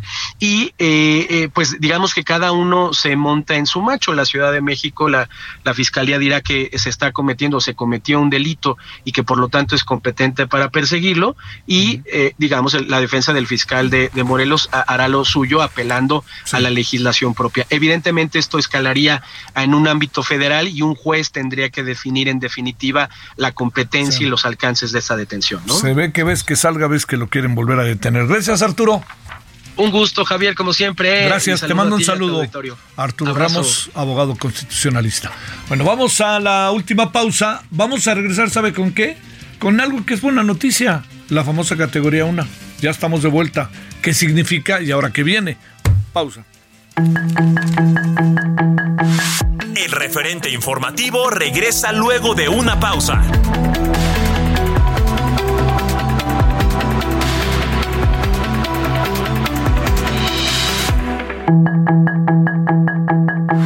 Estamos de regreso con el referente informativo.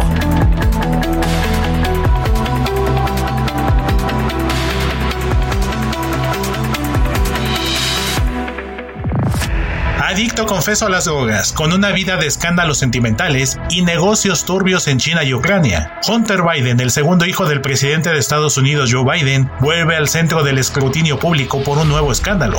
Una imputación por haber comprado ilegalmente un arma, por la que podría ir a prisión, lo que se suma a su condición de adicto confeso a las drogas. Tal y como ocurrió en la campaña presidencial de 2020, la convulsa vida de Hunter Biden podría complicar el camino de la reelección de su padre, principal y casi única apuesta del Partido Demócrata para los comicios de 2024. Pese a los intentos por evitar el tema, la Casa Blanca ha dejado claro que Biden y su esposa Jill aman a Hunter de 53 años, aunque el presidente no usaría su poder para perdonarlo si es condenado. El acta de imputación presentada este jueves está firmada por David Weiss, que fue nombrado hace unas semanas como fiscal especial por el secretario de Justicia de Estados Unidos, Merrick Garland, en un intento del gobierno de Biden de demostrar la independencia del proceso judicial.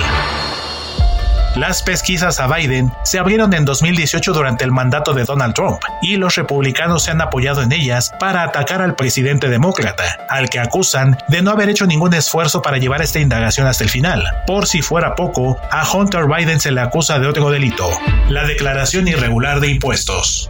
El primer gran escándalo político de Hunter Biden tuvo lugar en 2012, cuando su padre era vicepresidente durante la administración de Barack Obama y realizaba viajes a Ucrania en medio del conflicto por la península de Crimea, donde aceptó un cargo en el Consejo de Administración de la entonces mayor empresa privada de gas del país europeo, Burisma, con un sueldo superior a los 50 mil dólares mensuales.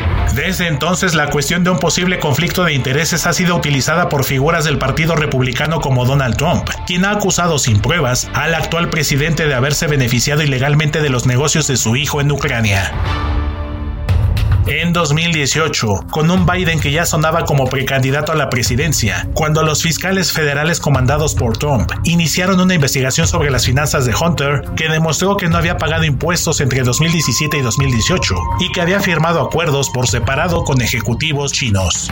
Durante la campaña presidencial de 2020, el tema de Hunter fue una de las principales armas que usó Donald Trump contra su rival. Con cuatro imputaciones penales en su contra, la última imputación a Hunter Biden le viene literalmente como anillo al dedo al expresidente Donald Trump para seguir hablando de una red familiar de negocios oscuros de los Biden que por el momento no se han podido comprobar. Héctor Vieira, Heraldo Media Group.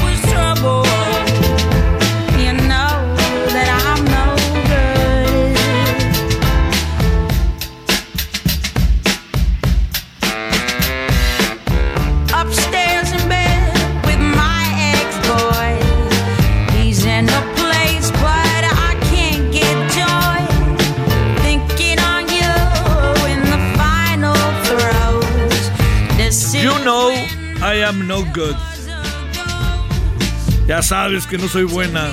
O sea que no le andes echando más este limón a la herida. Bueno, es Amy Winehouse que estamos hoy recordándole. Estaría cumpliendo 40 años. Personajazo de la cultura eh, musical, de la cultura, de la mujer, de la música. Es muchas cosas al mismo tiempo Amy Winehouse.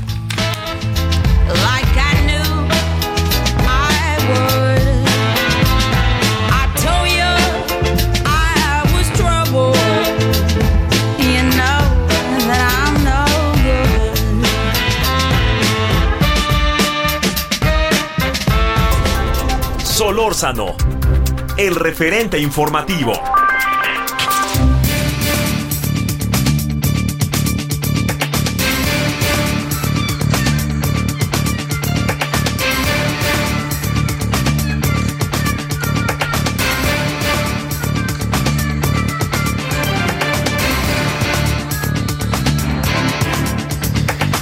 Le agradecemos al capitán Ángel Domínguez, presidente del Colegio de Pilotos Aviadores, presidente del Frente por la Defensa de la Aviación Nacional. Capitán Ángel, ¿cómo has estado? Buenas noches. Javier, qué gusto saludarte, todo muy bien, muy buenas noches. También saludo con mucho gusto a tu auditorio, a tus órdenes. A ver, entremos por donde primero es esta muy buena noticia, que es el regreso a la categoría 1. Esto, en términos ahora sí de peras y manzanas, ¿qué significa? A ver, Javier, significa puntualmente que a partir de ya las aerolíneas mexicanas van a poder abrir ahora sí nuevas o más rutas hacia los Estados Unidos de América o de los Estados de América hacia México.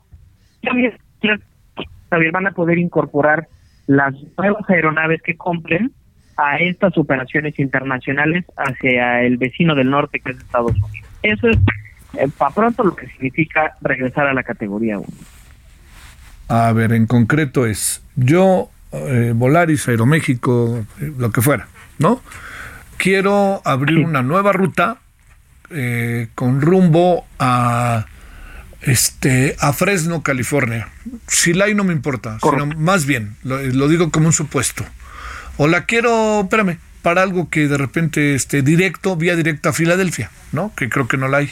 Hay que hacer este escala. Te pregunto, con esto se abre la posibilidad de que si es negocio, etcétera, ya tenga el aval para hacerlo sin necesidad de que pase por 20 trámites o me tengan que esperar a que me den un nuevo trámite, pregunto.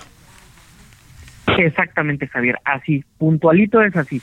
No solo eso, sino que, por ejemplo, también yo, Volaris, por ejemplo, ¿no? Tengo, tengo hoy, en, o, o bueno, tenía hoy en categoría 2, dos frecuencias nada más a Houston, ¿no? Por poner un ejemplo también. Bueno, a partir de hoy puedo, puedo pedir cuatro frecuencias al día, ¿no? Cuatro vuelos al día. Ah, eso y está eso, bien, pues, claro. definitivamente que, exactamente, y eso al usuario le va a beneficiar, pues porque va a tener más posibilidad para viajar. O sea, esta es la otra. Yo quiero ir a Nueva York, por más que esté sucio y esté lleno de ratas, pero este quiero ir a Nueva York y en lugar de tener dos rutas al día, puedo tener cuatro. Y tengo el aval y el permiso para hacerlo en términos de la categoría que tiene nuestras salidas y llegadas de aeropuerto. Eso es, ¿no? Eso es lo primero. Exactamente, así es. Eso es recuperar la categoría 1. A ver. Eh, ¿Por qué razón recuperamos la categoría 1? ¿Qué piensas, este capitán Ángel? ¿Qué piensas? ¿Cuáles fueron, qué cosa hicimos y qué habíamos dejado de hacer? ¿Y cuánto tiempo la vamos a hacer para que en menos de 10 días nos digan, síganle haciendo, ya lo dejaron de hacer porque no invirtieron? ¿Qué es lo que hicimos? Mira, Javier, yo creo que, a ver, hubo, como, como alguna vez lo platicamos, hubo modificaciones a la ley de aviación civil y ley de aeropuertos que sí ayudaban a recuperar la categoría 1, ¿no? Es decir, había que actualizar nuestro marco normativo. Y ahí eh, la Cámara de Diputados fueron muy prudentes y fueron muy accesibles y muy abiertos a escuchar a la FICP para decir, a ver, ¿cómo necesitas la ley casi casi? ¿no? y, modificaron la ley a conveniencia que necesitaba la autoridad aeronáutica. Eso es positivo. Y yo creo, hace apenas un par de días hubo un decreto del presidente de la República que modificaba algunas eh, autorizaciones o algunas facultades de la Agencia Federal de Aviación Civil que me parece, sin, sin, sin, sin tener la información de primera mano, porque... A ver, espérame tantito, Ángel, espérame tantito. Espérame, oye Ángel, perdón, eh, capitán, espérame tantito, es que se ahí como que se estaba cortando. A ver, nada más, porque estaba, eh, estamos hablando con Ángel Domínguez, capitán, eh, sobre México categoría 1, para que tengamos todos los detalles de lo que de lo que esto significa y de cómo nos coloca, ¿no? y cómo coloca nuestras líneas aéreas. También habrá que ver qué significa esto para las líneas aéreas extranjeras, sobre todo las de Estados Unidos, ¿no? Que es ahí donde está una parte sumamente importante de, eh, de todo lo que está o no. ¿No lo tenemos? ¿No lo tenemos? Pregunto. Bueno, no, algo ahí pasó.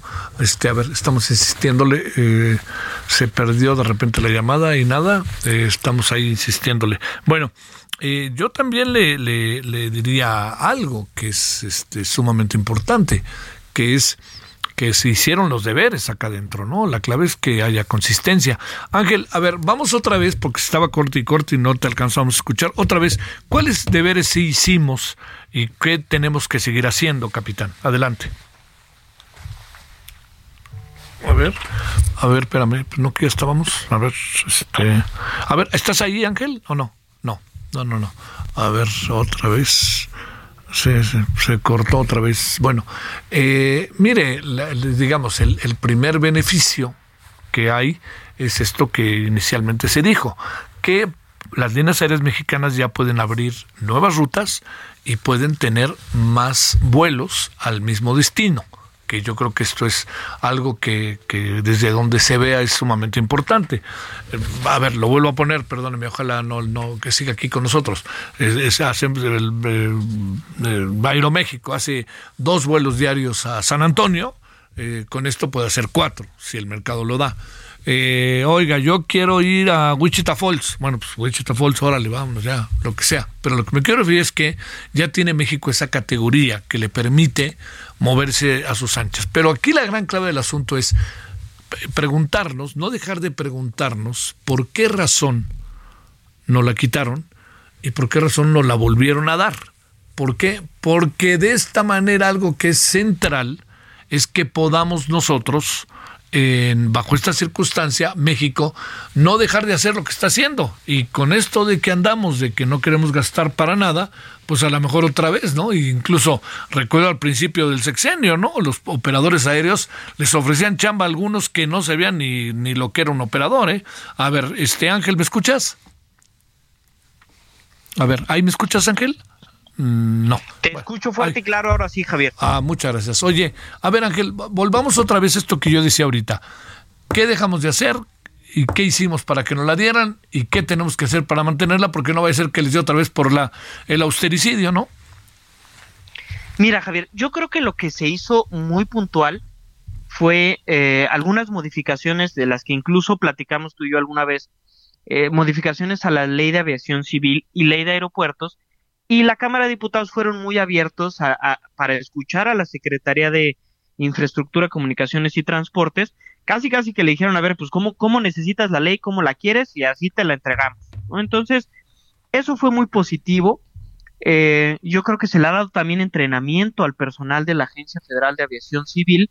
Y, pero a ver, ojo, ojo, Javier, eh, solamente lo, lo, único que hicimos fue recuperar una posición que México perdió y que, por cierto, no deberíamos de haber perdido. Entonces, qué, qué bueno, vaya, hay que reconocer el trabajo que ha hecho la autoridad mexicana, pero lo importante, Javier, es pensar que no nos vuelva a pasar y cómo le hacemos para que no nos vuelva a pasar. ¿Hay respuesta o no? Definitivamente que hay respuesta, Javier. Ver, y la vamos, respuesta es... Vamos a ella. Si, si ya le dimos el, el, el, marco normativo que necesita el día de hoy la Agencia Federal de Aviación Civil, ahora nos falta darle el presupuesto necesario para que tengan los recursos necesarios para hacer bien su trabajo y estar siempre vigilantes de no caer nunca por debajo del estándar internacional. Entonces, aquí va a ser muy importante que, que el personal de la Agencia Federal de Aviación Civil participe dentro del concierto del, del, del, de, dentro del concierto internacional, vaya, que vayamos a la Organización de Aviación Civil Internacional constantemente a empaparnos de cómo funciona la aviación en el mundo. Yo creo que esa es, esa es la respuesta para no caer otra vez. Oye, el Aeropuerto Internacional de la Ciudad de México a veces es insufrible tanto Terminal 1 como Terminal 2. A veces es insufrible. ¿Qué piensas de esto? De que vámonos todos al AIFA y vamos a bajar los vuelos, ya no en octubre, pero sí en febrero, ni vueltas le den, ¿no? Pues mira, Javier, es que el tema de, el tema de AIFA es, sí. a ver, yo creo que es un aeropuerto que puede tener vida. Ahora, con categoría 1 ya se va a volver muy interesante a ver cómo, cómo la administración de Felipe Ángeles busca hacer su mercado ya no tenemos ninguna traba para, para aprovechar el mercado más importante que es el mercado con Estados Unidos. Ya tendremos que hacer nuestra lucha como, como aeropuerto Felipe Ángeles para crear un mercado ahí. Y el tema del ICM definitivamente que necesita recursos para poderle dar mantenimiento mayor, darle mantenimiento importante. Y otra cosa que también es muy importante, el día de hoy el AIFA no es un aeropuerto tan grande y, y quiero referirme a, a grande en el sentido de no tiene las puertas de atraque suficientes como las tiene la ICM. Tendrá que ir creciendo poco a poco Felipe Ángeles. Este, híjole, ¿es categoría 1 Felipe Ángeles? No, es que fíjate, fíjate. Javier, que la categoría no es de los aeropuertos. La, la, categoría es de la autoridad aeronáutica. Los aeropuertos no tienen categoría. Tienen categoría para otro tipo de cosas, categorías para, para ah, ver claro, qué tipo cierto. de aeronaves pueden recibir. Sí, sí, ¿no? sí. Pero, pero claro que Felipe Ángeles hoy ya puede recibir, a partir de hoy que somos categoría 1, ya podrá recibir eh, vuelos que vengan desde los Estados Unidos o Felipe Ángeles podrá tener vuelos que despeguen del Felipe Ángeles. Entiendo que se requiere de tiempo, como nos lo has dicho, capitán, en varias ocasiones. ¿Por qué no acaba de despegar este el AIFA eh, más allá de la voluntad y exigencia y presiones del presidente? Mira, Javier, yo de verdad creo que uno de los grandes inconvenientes que tenía Felipe Ángeles era la categoría 2, ¿no? Era esta imposibilidad de, de acceder al mercado más importante, que es el mercado con los Estados Unidos. El día de hoy con categoría 1, el verdadero reto, y lo repito otra vez, de la administración de este aeropuerto es cómo le hacen ellos para buscar un mercado. Es decir, los aeropuertos es bien difícil que crezcan por decreto. Tú no le puedes mandar nada más vuelos a un aeropuerto. Sí, claro. La administración, es decir, la gente que trabaja en este aeropuerto, la, la, la parte comercial de este aeropuerto, tendrá que salir a buscar a las aerolíneas tanto nacionales como internacionales, y hacer atractivo su aeropuerto.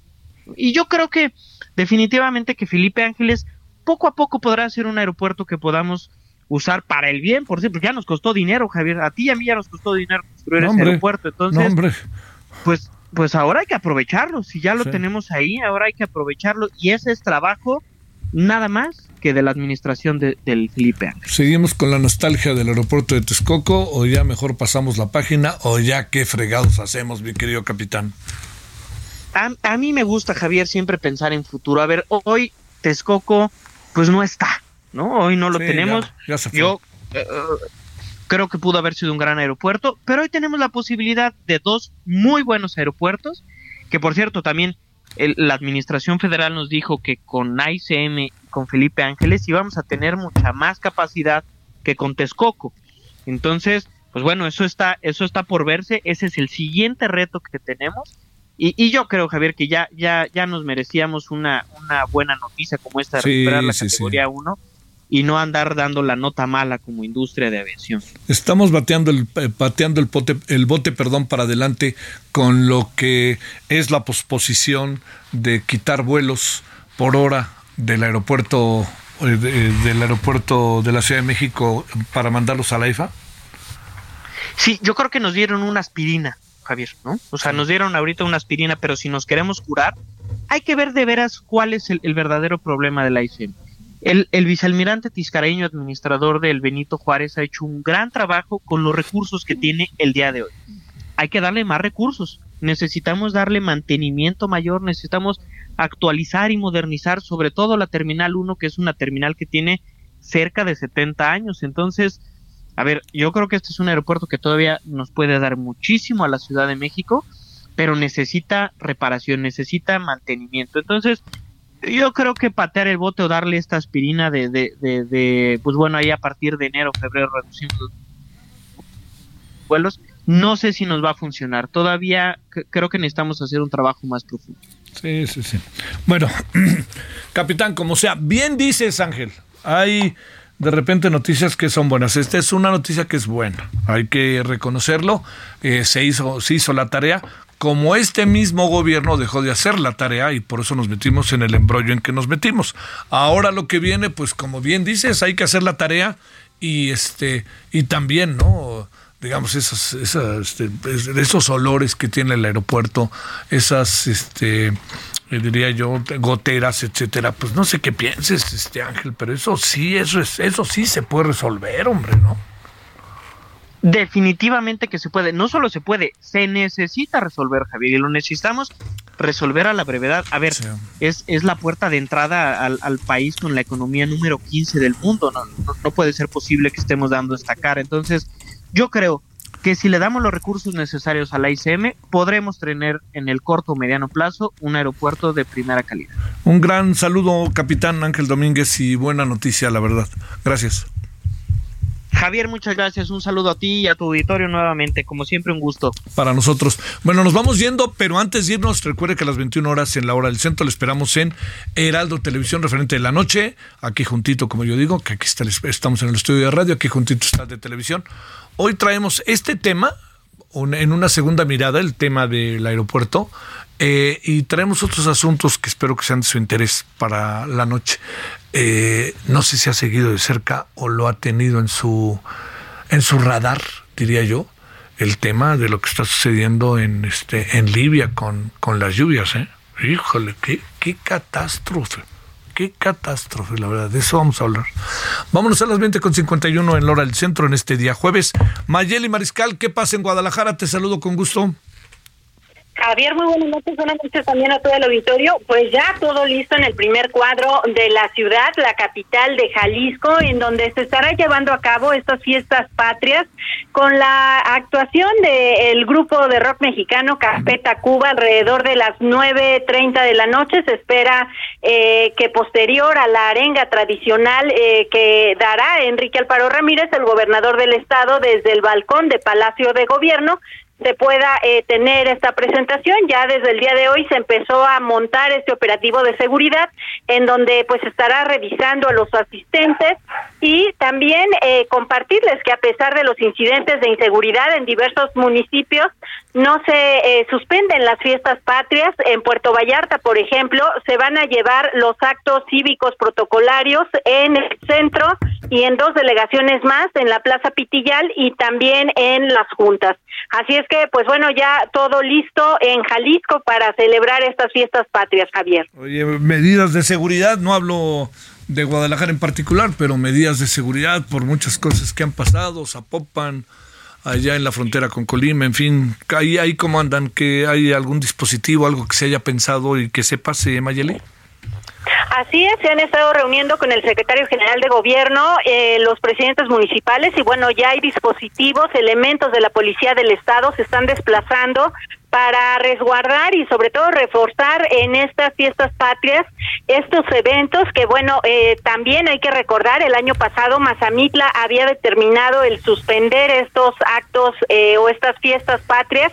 Sin embargo eh, repito en esta ocasión ninguno de los municipios pese a algunos actos de inseguridad han suspendido estas festividades. Sale te mando un gran saludo. Gracias Mayeli Igualmente, muy buenas noches para todos. Bueno, este, le recuerdo, mañana vamos a tener varias cosas, ¿no? Eh, acá. Por lo pronto, eh, vamos a transmitir radio y televisión desde Dolores Hidalgo. Luego a las 22.30, todo el equipo que usted ya ha ido este, identificando, va a haber una transmisión especial desde Palacio Nacional, hablo de, bueno, más que de Palacio Nacional, desde el Zócalo, en donde pues este eh, Heraldo Televisión se une a la pachanga y venga de ahí la fiesta y la pachanga, porque además va a haber eh, grupos musicales, que eso siempre cuenta, y siempre tiene una, tiene una, una particular, diría yo, este, atención y tradición los fuegos artificiales, que sí son verdaderamente como para verse. Ahí sí se lo digo, es una maravilla. Si ha estado o lo ha visto por televisión, lo vale, como lo hacen en Guadalajara, ahora que hablamos de Guadalajara, de Monterrey, etcétera, etcétera, pero sobre todo para que ustedes estén eso. Entonces, eso es mañana. Hoy, aquí en menos de cinco minutitos, a las en cinco minutos más bien, vamos a tener todo lo que tiene que ver con el categoría 1. Vamos a tener también lo que tiene que ver con los un, tema ahí por ahí que traemos de seguridad y vamos a informarle de lo que ha pasado en las últimas horas junto con eh, todo el equipo que hace posible la emisión de referente de la noche televisión. Bueno, pues pásela bien. Nos vemos ahorita en unos menos de cinco minutitos. Adiós.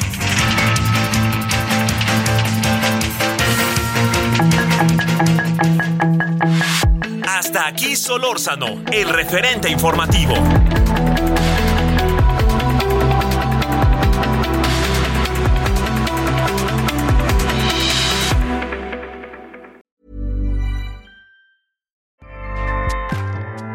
ACAST powers the world's best podcasts. Here's a show that we recommend. The Real Housewives is a guilty pleasure for most, but if you're looking to not feel guilty about that pleasure, tune in to Everything Iconic with me, Danny Pellegrino, where I break down all the messy moments and behind the scenes antics of Bravo's popular franchise. And on Everything Iconic, I also interview celebrity guests like Kelly Ripa, Kiki Palmer, Drew Barrymore, Cameron Diaz, and more about their guilty pleasures, their past work, and so much more. So if you're pop culture obsessed and find yourself watching way too much reality TV like me, tune in to Everything Iconic with Danny Pellegrino wherever you listen to podcasts. ACAST helps creators launch, grow, and monetize their podcasts everywhere. ACAST.com.